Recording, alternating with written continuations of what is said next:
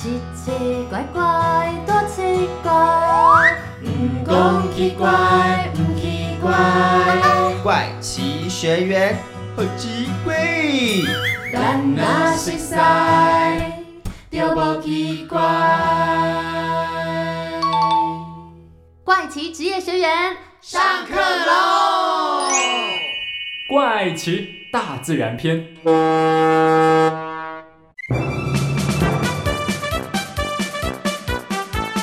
欢迎来到怪奇职业学员，我是班导师邵平。嗨，我是班长卡尔，我是康乐股长柚子，耶，我是资讯股长俊孝，我是学艺股长 Amy。各位同学们，我们上一堂课教了大家一一九跟火警相关的知识，那么这次老师就安排了跟水有关的职业哦。哦，今天邀请到的客座讲师就是担任饮水人长达数十年的黄玉辉先生。老师，饮水人是做什么的啊？喝水的吗？嗯，希啦，人家是引导船只出入港口的人，叫引水人。哇，感觉好有趣哦！哎，那老师，饮水人这个职业又是怎么来的？同学们别急，先请资讯股长俊孝还有学艺股长 Amy 来帮大家介绍一下什么是饮水人吧。好交给我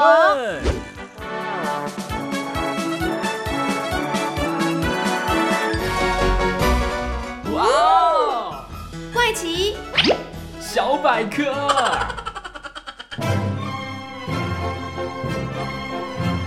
欢迎来到怪奇小百科。哎，俊孝，我当初啊看到饮水人，还以为是在负责喝水、检测水质的人呢。后来才知道，原来他们是在全台湾各个港口帮忙各国船长入港或是出港的人。感觉上好像有一点像饭店的趴车小弟或小妹哈。哦，不过为什么各个港口会需要他们呢、因为每个港口的地形、洋流、码头设施和天气状况都没赶快，各国船长呢可能因为不熟悉、不了解而触礁沉船呢，或是像去年轰动全世界的苏伊士运河塞船事件，就超过三百艘的各国船只全部呢塞在运河超过六天的时间，损失更是惨重。这就是一场船长不熟悉航道所造成的悲剧啊！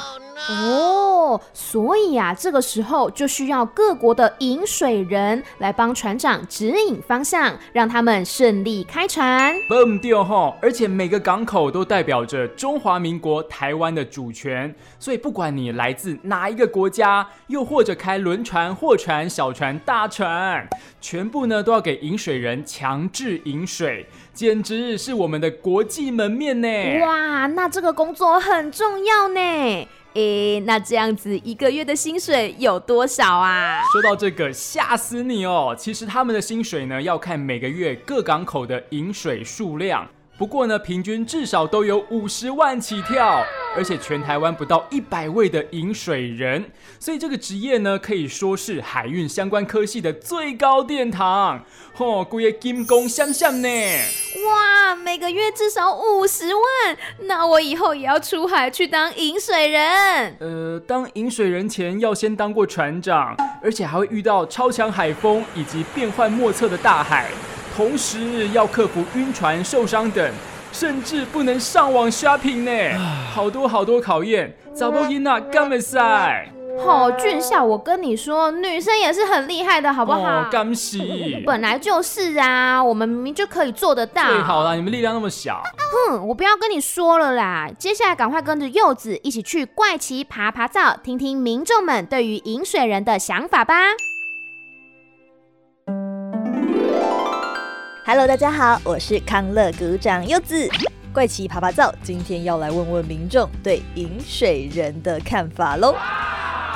第一个问题，请问大家知不知道饮水人这个工作呢？饮水人没听过啊，没有没听过。水质检测的那个吗？是港口的带领轮船那个带领船进来的，哇，正确答案。那柚子，我再来问问这位先生，觉得饮水人的工作怎么样呢？负担的责任很大，因为我们港口有一些，也许暗礁啦，或者说哪里的水性啊，他都要很了解，所有所有的大船进来应该都要饮水人。嗯，没错，饮水人确实需要很熟悉水性，才能给出正确的指引。这位林小姐就说，会有相对的风险，但是需要正确的判断，然后还有可以冷静的思考。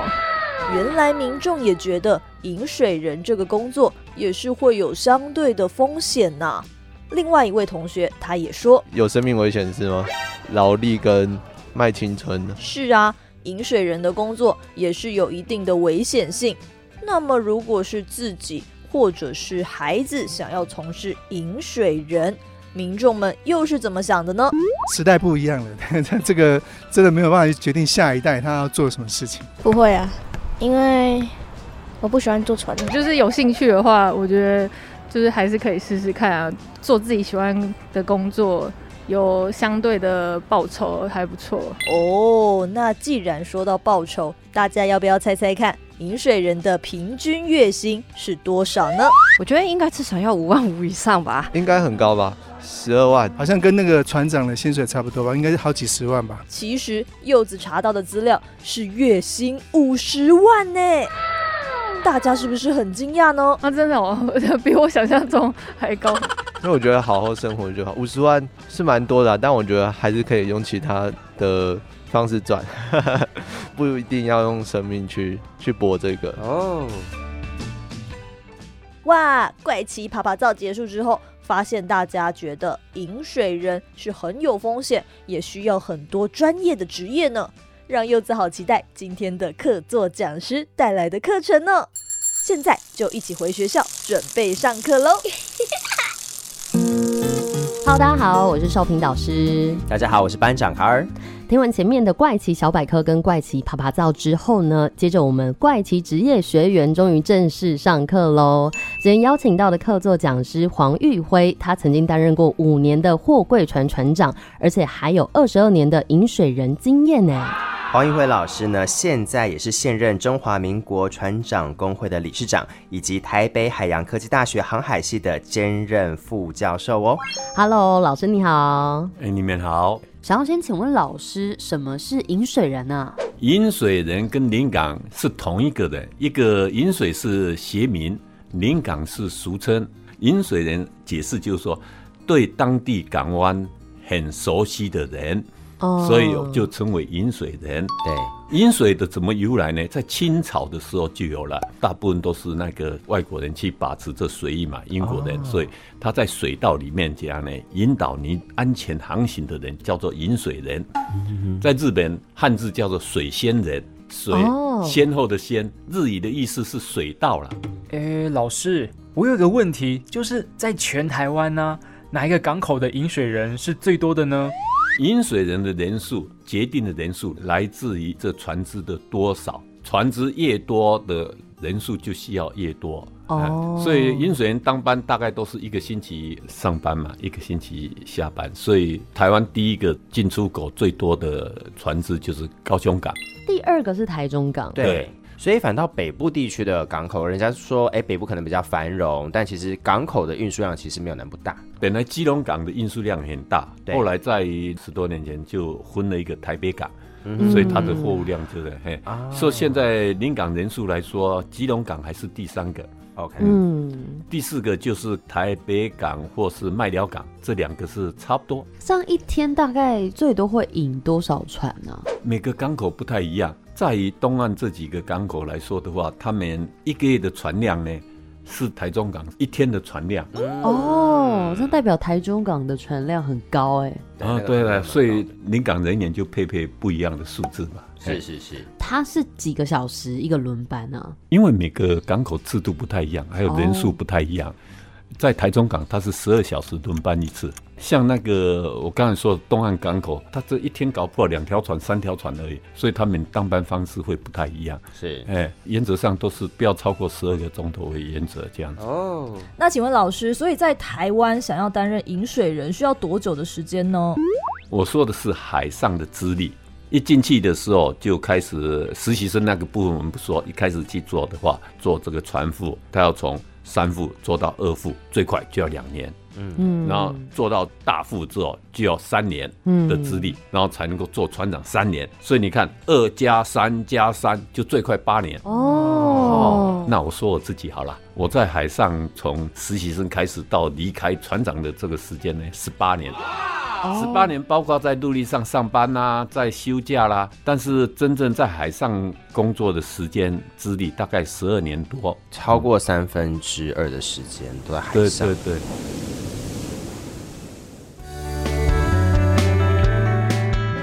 想问一下黄玉辉大哥，就是当初是什么样的因缘机会之下投入到这个行业呢？因为我大学的时候就考上基隆的海洋学院的航海系，当初我也不知道航海系是做什么事情的哈，嗯结果就读了出来之后就学以致用，就直接航向大海。一开始的时候呢，诶，我上去当三副的时候就台币大概两万块，月薪吗？对对对哦，月薪两万块。那我老婆在国中当老师才三千多块而已。我说一想，哇，这个差距很大。后来就一直工作嘛，半年我就去买了房子，大概民国六十六年、六十七年左右。哦，所以那时候就薪资蛮高的嘛。然后你也晓得，走走走，那时候台湾的航运还没有这么样的景气，也没有这么多船公司，都是外雇到日本公司什么之类，所以一出去出海再回来都是大概超过一年以上。嗯，自己觉得自己也蛮辛苦的，家里也是蛮亏欠的，结果就中途想不要航向大海啦，不要再去当船员，在陆地上找工作。嗯，我老婆只有一句话，她说：“你的专业是在海上，你回到陆地上找不到好的工作，你不会快乐的。”我后来我就提了这个心理再上船去，然后渐渐有了执照之后，他就渐渐一升嘛，一直升待遇就越来越高，越来越高，越来越高之后，对家里的环境啊、经济能力啊都有很大的这种帮助嘛。然后我在船上工作的时候，它跟陆地上有点不太一样，就是说它有个机会，你有这种执照就可以升迁，不像陆地上你背后那个经理啊，搞不好他干了一辈子，你都没有机会去顶他的位置了哈。哦，所以就这样的情形之下，嗯，我一直鞭策自己啦，一直向高层的工作去学习啦。船上的薪资它是不同的船型，还有跟远洋、近洋这些都有关系。对。我们就要都以货柜船这个级数来谈这个薪资了哈。货柜船就到码头之类就要下地，也没有什么时间，就是工作工作，work work work。那个三副或是三管呐哈，大概在船上一个月就可以领十五万了。哦啊，最近今年呢，因为货柜三雄一直切船员嘛，所以他的薪资已经调到十八万了，所以 CP 值很高的一个行业啦。但从另外角度来说，总之你有休假嘛？哎，大概是多久会休假一次呢？现在大概八个月就可以休假一次，船员都一样。哦，船船是做船员，大概八个月，他的契约就是八个月，不能长久的待在那地方。但现在国内的这几个大航商、货柜厂商，他的船都一定有回来靠台湾的这几个港口，所以你在工作的时候出去较远一点的，可能呃三个月之内会回来靠一次，靠的时间很短促了，但总比没有还要好了。哎，就是说会靠个可能大概三天再出海嘛？哦，没有靠个几个钟头而已，因为货柜船它是靠的这时间之类的，所以根本就没有时间回家，对不对？嗯，大部分都没有时间。靠码头的时候都会允许船舰上船嘛，所以你也可以一面去执行你的当班任务，一面跟船舰聚聚会这样子。嗯嗯所以现在船上也有 WiFi 什么之类的啦，哎，就是没有 Seven Eleven 这么方便。嗯啊，那时常要看到大海这样子。那总之吃也不用钱，住也不用钱，对，连交通费也不用，从楼下就到楼上上班就好了，所以就很节省的这种。了解，所以就是因为在海上的生活就是比较难跟家人团聚，所以后来决定来考这个饮水人的执照嘛。人都是一直往上面爬嘛。对，当初我也不知道饮水人的待遇蛮高的，对，嗯总之想说能够回到陆地上有个机会，所以我们就去参加饮水人考试。自从我当上船长的那一天开始，我就想要迈向下一个阶段，这个蛮惭愧的，准备了五年才考上临港的。哦，可是其实这个职位好像也不太容易，现在全台湾是不是也大概将近一百人左右而已？对对对，哎，不太容易啦。就是要一步一脚印的往上爬啦，在各行各业都是。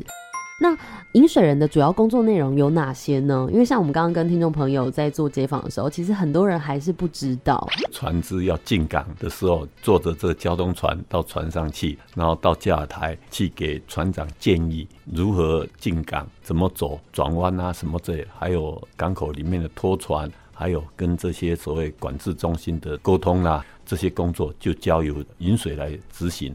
是因为在船上的船长对大海这么大，大船要转个弯之类都没有什么问题嘛。但是到港口里面去，有限的水域里面要转个弯就很困难了，必须要有拖船去协助。困难的就在这个地方。第二个就是船长他对着当地的港口也不是这么熟悉。嗯，那我们知道一条船的操纵，其实决定的因素是会受到风的影响，水面上就会受到浪的影响，水底下就会受到流的影响。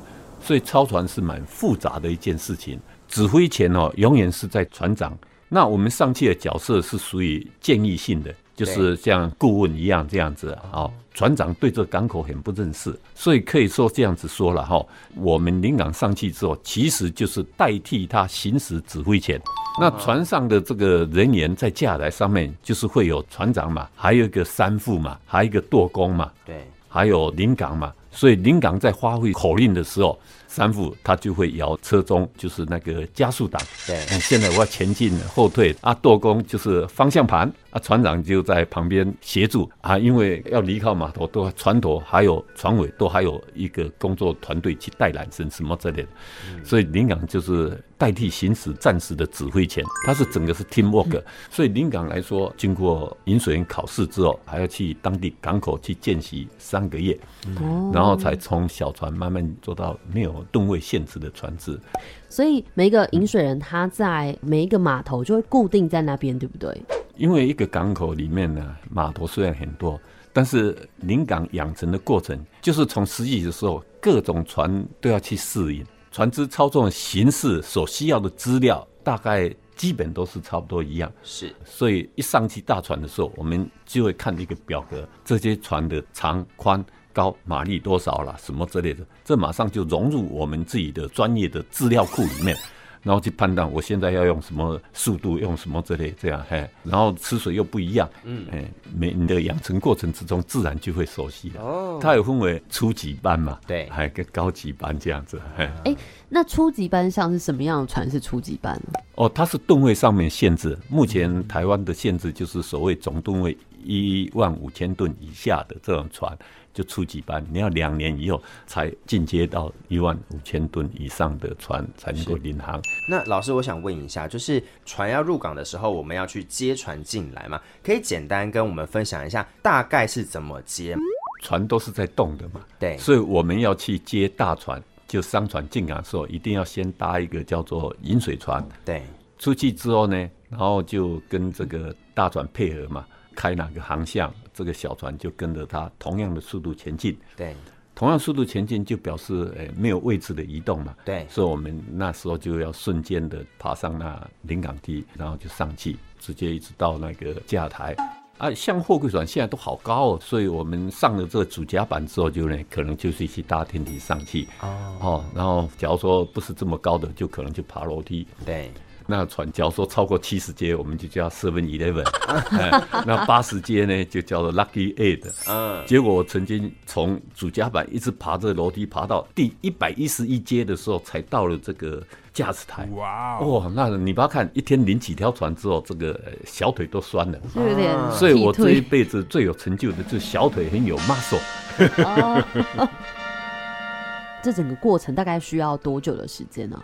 哦，这决定你这这个船只的大小，还有码头位置，跟你上临港的距离。那距离越远，那当然就是时间越长啊。哦，所以呃，我在台长港工作的时候，最近的码头哈，从你上的那条船，然后还不包括你从你的临港站要搭着小船上去，这个时间我们不算，就上了之后，然后靠码头大概一个钟头。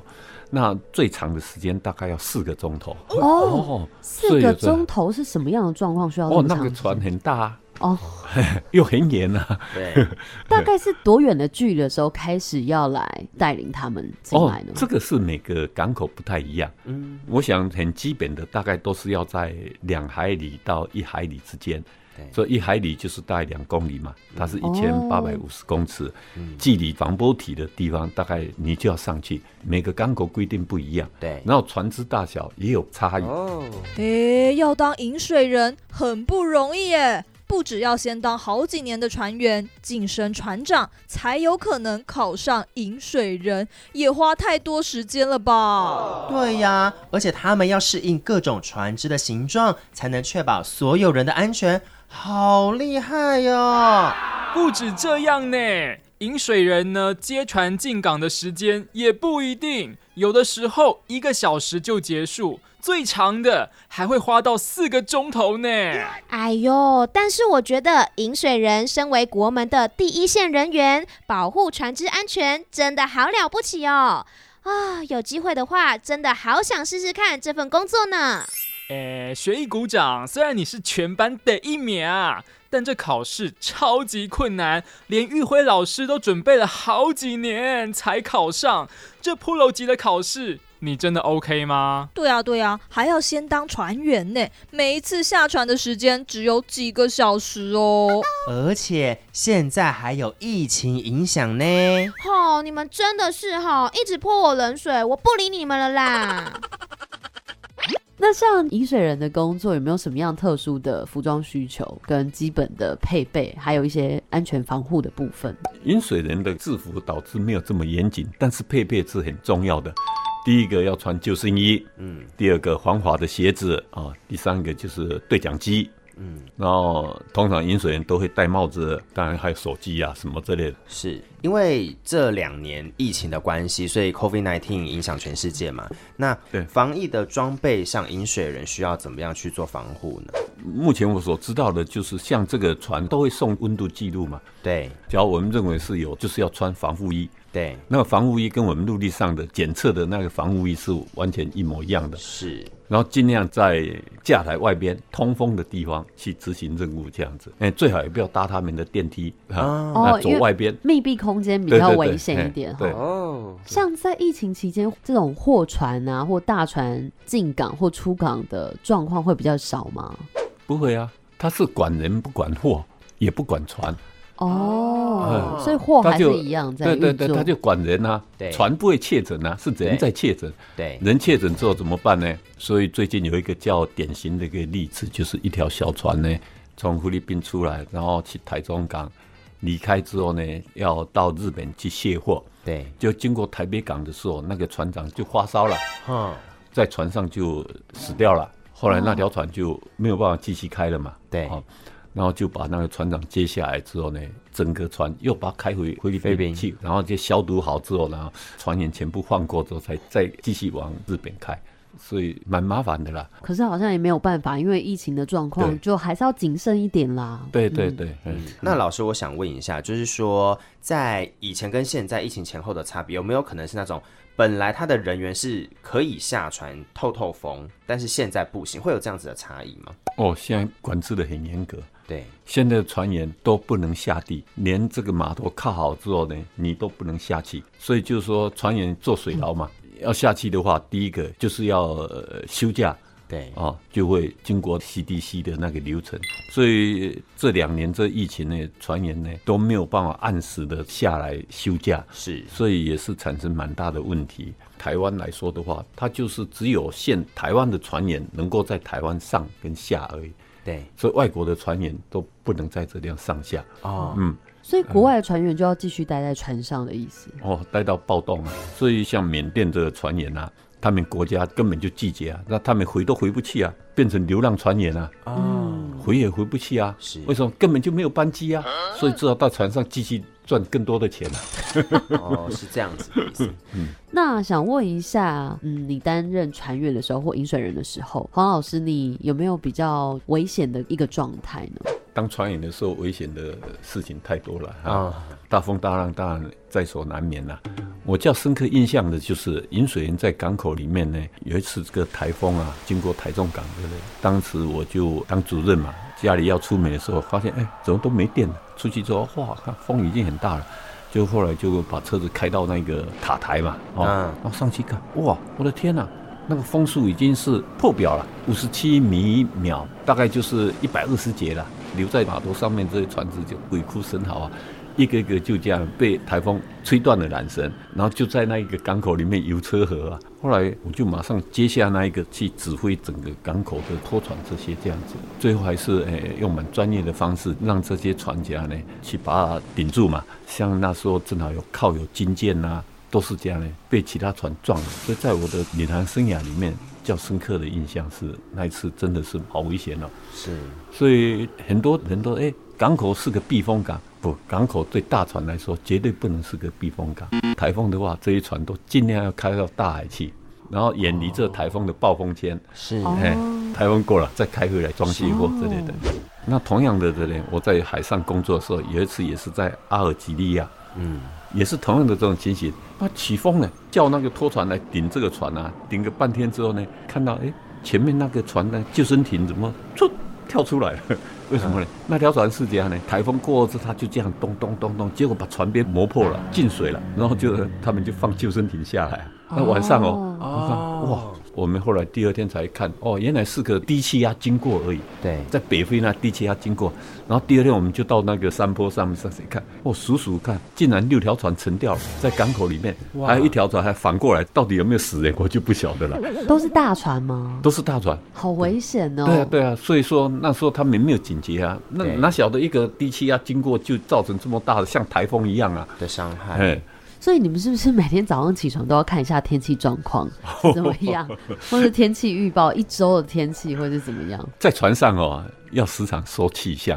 以前呢还没有这么先进啊，都用传真的，所以它哦六个小时就会有一次传真的气象，然后我们做船长的人就要去判读，尤其像台风逼近的时候，就哦这风浪可能会很大这样子。嘿是是是，为什么我们都要预估几时会到下个港口？嗯都要跟那个保持联络嘛。对跟你报时间啊，这样子，我们叫做 ETA，就是估计到达的这种时间。嗯，那这样的话，饮水人他的这个工作，我们可以把它当成是公务人员吗？还是说他其实就是一个专业的人员，然后就是在港口服务？不算公务人员，他就是像医生一样嘛，会计师什么之类，这些都完全一模一样的模式。整个国家高等考试这样子，高等考试之后就发这个执照给你嘛。对。然后你有这个执照之后，才能够去当地港口去执行业务嘛。啊，所以他的这种执照，你在报名的时候就是已经报名了。我像说我要台中港去考试，我就是只能够在台中港执行业务。对，这个也是要在五十岁之前才有资格去报名考试。哦，超过好五十岁就不行。这个饮水的过程之中，需要精力，也需要体力。对啊，五十岁之后呢，体力渐渐衰退了，是你爬都爬不上去，然后掉下来，这不更危险？那同样的，他的执照也花到六十五岁而已。所以六十五岁就一定要退休了，对不对？对，那像饮水人，他就是蛮常需要跟国外的船只互动的，是不是外语会特别好？其实说起来，在船上，在全世界来说，用语都是以英文为标准。是，所以就像像是都是台湾的船员，可能用中文之类的哈。这个需要特别自己自学一下吗？哦，没有，他们有叫做马林语 （Marine English） 啦，叫做马林语，还有这个 SMCP，就是那个标准的用语之类的术语啦，我们要简称的就是术语啦。像这种术语有没有几个比较常见的，可以教一下我们的听众朋友呢？我们只要说车子要向右转，你当然直接就，只要英文来说就 turn to right 嘛。对。但不是，它的叫做 turn to starboard，所以它的英文就会 starboard，不是 right 啊。哦，，turn to port 左边，哎，有一些 starboard ten 就是右舵十度，左舵十度，port ten 就这样，它会跟这个我们普通用语去区隔。是那为什么呢？不然用普通用语就会混淆。我各行各业都是这个样子，它专门用语一定要避免我们日常的用语。那接下来想要问一下，过去有曾经因为饮水人判断错误而造成可能比较不幸的事故发生吗？一条船在美国旧金山的时候呢，这一个临港上去之后呢，用着他的 PDA 就去导航那条船，结果那条船撞到船墩了，那是因为雾的关系吧，撞到船墩。所以后来家呢，海事事件的判例里面呢，有认为这个临港是有严重的疏失，所以还被美国政府纠正。那这样的话，因为老师其实也当过船长，也出航过，然后后来也是回到台湾当饮水人嘛。在这个过程当中，有没有认识一些外国的朋友啊？哦，在当临港的时候，倒是有一个韩国船长跟我蛮谈得来的，对，他都用英文交谈嘛。然后他有时候他就说，哎，就在这用餐之类的。那时候我正好是参加一个合唱团，那个歌名叫做《哆啦基啦》。嗯，倒垃圾啦，那正好是他们的很普遍的一个民谣还是什么之类的。对，哎，所以我就跟他呃一起对唱这个，都聊得蛮愉快的。然后我跟这些船长珍藏了蛮多的照片，就跟他照相的。还有一个克罗埃西亚的船长，就他上英国船，那时候跑后尾的，他一看到我，他就卡布奇诺啊，因为卡布奇诺马上就帮我准备好卡布奇诺了。对，所以也也是也是可以交到蛮多的这种朋友了。而且是不同国家、不同语言的朋友都可以涉猎得到，哎，对，我们都要学习一个叫做 B R M 嘛，架台资源管理啦，嗯，所以那里面就是要大家很和气，所以因此呢，叫挫折的就是这样呢，这上去之后，这个船长也不太理你，这里也不喜欢跟你对话。然后就会把这个气氛搞得这样一点也不愉快。就工作的气氛不好的话，其实也不会开心。但如果都可以相谈甚欢的话，对啊，对啊，大家聊天的过程之中去执行这些工作，然后也蛮完成任务，就是一件很愉快的事情嘛。对，那有没有什么想要给这些想要成为饮水人或想要成为船长往这条路上走的人，想给他们怎么样的建议？哦。因为今年的航运景气很好，所以其实船员的待遇也提升的很高。我知道今年这类的海事的学生呢，蛮多人，大家都把设定要跟我一样去当饮水人这样子的哈，就进去学校做完全不一样啊。所以因此呢，每个人都问我差不多要多少时间能够成为一个饮水人。嗯，我说最快八年嘛，差不多通常来说你至少要十年以上，嗯，至少十年。哦，一个长辈就跟我讲说。现在年轻人不可能啊！为什么要熬十年之后你还看不到这个远景？所以就变成就是说，你去鼓励这些人呢，去航向大海，不是只有一个方向去当饮水人嘛，或去当船长嘛？对，你在中途你有这么一技之长，这些把它转换成你陆地上的求职的一个技能，至少也比别人呢更多的机会，像船务代理。开拖船啊，开小艇的交通船啊，然后还有国内环岛航线的啦，嗯，对，所以好多女性都走这个方面。那其中我最熟悉的就是这个女生呢去跑船嘛。我要说起这么一个小女生，有一天我就在船上，我就问她：“哎，你怎么会来跑船啊？”女生嘛，哦，嗯，现在女生来跑船不奇怪了。但那时候这个七八年前还是蛮奇怪。他说，因为我在高中的时候呢，有个海事学校的老师来演讲，他认为跑船这个行业也不错，所以他就去读了高海大，然后就出来跑船。那时候呢，做三副大概就是十万块哦。当他怎样，你读完毕业之后要去跑船的时候，他妈妈都好高兴哦，跟你讲说，哦，我女儿要去跑船呢，一个月有十万块。结果他就跟我说。跑船之后，他妈妈都不敢跟人家讲，为什么？妈妈怕人家来借钱。哇！那你把想想看，一个小女生毕业之后就能够去赚十万块，而那个那个小女生呢，现在还在环岛航线跑，现在大概当了六七年了。最主要还是她能够适应船上的生活。哦。那最近有一位船长呢，我可以简介一下子哈，他是中国海专五专毕业。结果当初他的托育只考四百五十分呐。嗯，长荣公司呢的录取标准要去做实习生的话是要五百五十分呐。哦，哎，所以他就很怀忧丧志，自认为不足之类的。但后来跟长辈商量之后，就是以前的他校长啦，啊，就说你就不要再去读这个什么的，你直接就航向大海。所以他五专生毕业之后就去跑船了。结果今年呢考上临港了。哇！七十二年次，今年才三十八岁，很年轻，很年轻。嗯，他可以做到六十五岁，你看一下他做多久？好厉害！哇，我觉得听一听，就是是不是大家都会想要去试试看？听一听，大家都想要去跑船啊！结果每个人说都我要立志去当领港，结果没两下子都已经被陷下来了，很多的挫折在心理的建设。嗯，只有这样呢，坚持成功的这个法门。嗯。那同学们还有什么问题想要问老师的吗？老师，我我我，刚刚啊听完饮水人的故事之后，我真的超想看他们实际工作的样子哎！如果有机会可以体验一下饮水人的工作，一定很有趣。嘿啊，但刚刚老师说饮水人要先搭饮水艇到大船旁边，然后要爬超多阶梯才可以抵达大船的驾驶舱，而且竟然高达七八层楼高哎！艾米，叫你睡觉。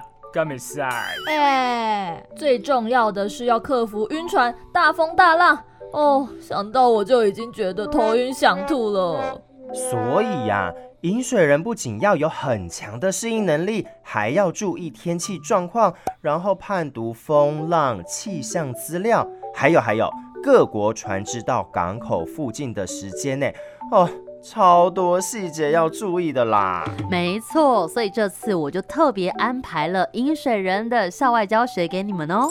老师，那个我很容易晕船欸，可以请假一次吗？好吧，那就让卡尔班长带队，带着俊校 Amy 一起到台北港感受一下饮水人的工作吧。哇，太期待了！怪奇校外教学，Let's go！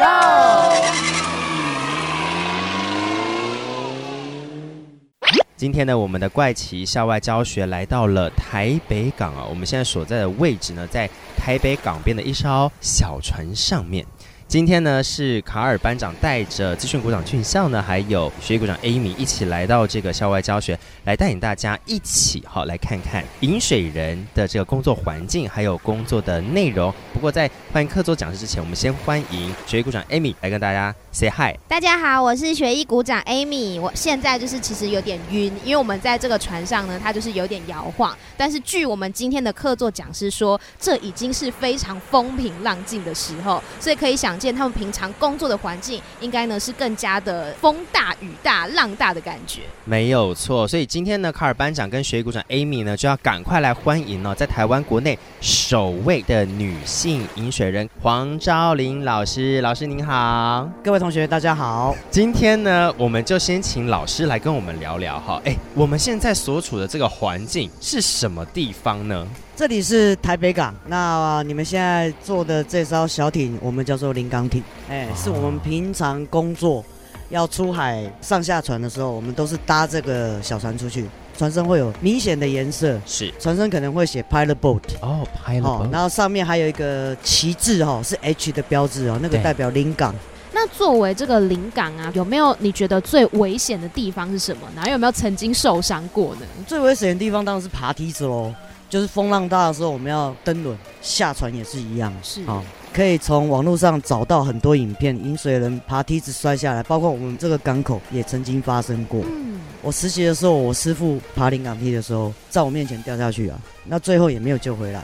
这件事情对我们来讲就是永远的伤痛啊。那我执勤有受过伤，但是不是从临港梯掉下来，是从那个领航完了要下楼梯下他们的楼梯。嗯。因为那个地板太滑，它的踏板又很窄，所以我一脚踩空，我就整个从最上面滑到最下面。哇！对，那爬梯子的时候身上是不会绑，比如说绳子之类的吗？呃，那个不行的，不能绑，绑住之后，万一上下，它反而会把你拽下去，那反而危险。所以你一定要靠你自己一步一步的往上爬。那个梯子大概都多高啊？看船的吃水啊。嗯。如果这条船是重载，它你可能不用爬几步就上去了。可是如果它很空的话，要爬大概最高，我们今天讲最高的标准干悬是九米，九米大概三层楼的高度。哦，那蛮高的呢。对对对对对。那这一两年下来哈，疫情影响全世界，